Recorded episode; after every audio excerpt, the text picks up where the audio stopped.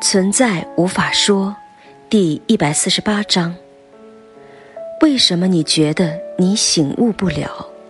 什么是最大的阻碍？几位读者虽然同意我的说法，但普遍感觉悟到这层很难。普通人都觉得醒悟需要一定的福报等等。我不完全同意，有一点是可以肯定的：你不必一定要经历生死鬼门关之类的剧烈经验。我认为最大的阻碍，其实就是你自己的错误心理暗示。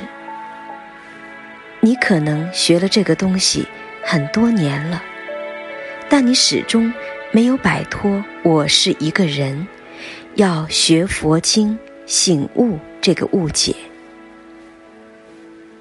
不，你这样的心理暗示完全错误。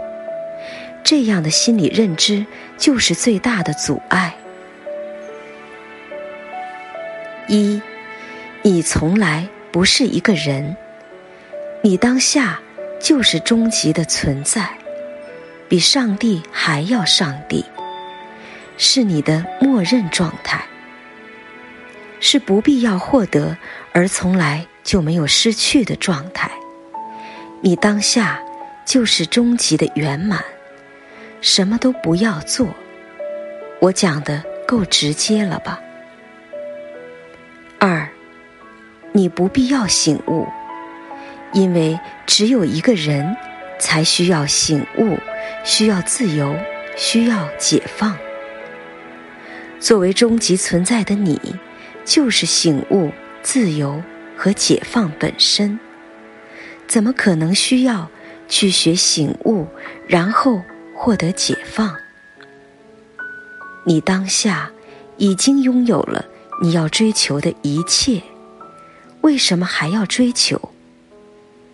你从来没有丢失你的圆满、自由、解放。怎么需要去获得你从来没有丢失的东西呢？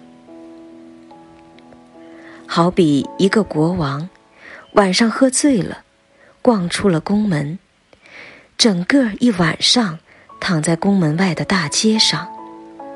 早上醒来，暂时失去了记忆，错以为自己就是一个无家可归的乞丐，自卑难受的不得了。这个情况，恰恰就是你现在的情况。你以为你是自己梦里的一个小人物，在梦故事里奔波沉浮，痛苦的不得了。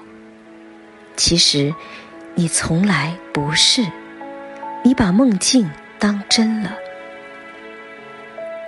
三，认为自己是一个人，不自由。没解放，受约束，承受生老病死的折磨，这些心理暗示就是你最大的阻碍。这些心理暗示思想，像毒蛇一样，时时刻刻欺骗你，咬你。昨天晚上梦境里的痛苦，是真的痛苦吗？梦境的经验。仅仅是经验而已，没有实性。四，你什么都不必提高，你的当下就已经是终极的完美了，终极的满足了。你纯洁美丽，已经超越语言可以描述的了。这样的你，还需要获得什么额外的提升呢？五，你和醒悟之间唯一的距离，就是看清还是没看清这个情况。六，真正的醒悟，不是练瑜伽或练静坐练出来的，而是看出来的。你什么都不必做，你只要看清你的本质状态。看清的一刹那，就是立刻醒悟的一刹那，就可以是现在这一刹那。简单到无法更简单了。抛弃什么悟性不够、福报不够等心理暗示吧，这些都是谎言。七，其实没有属于个人的醒悟，个人我本身就是幻觉，幻觉怎么可能获得醒悟呢？说我会醒悟这句话，都是一句误解。只有明白，明白了，就会发现没有属于个体可以通过努力获取的任何东西。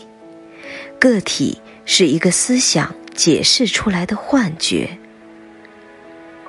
最后，你可以读佛经。但要理清这些似是而非的心理暗示，否则，只有徒增不必要的痛苦。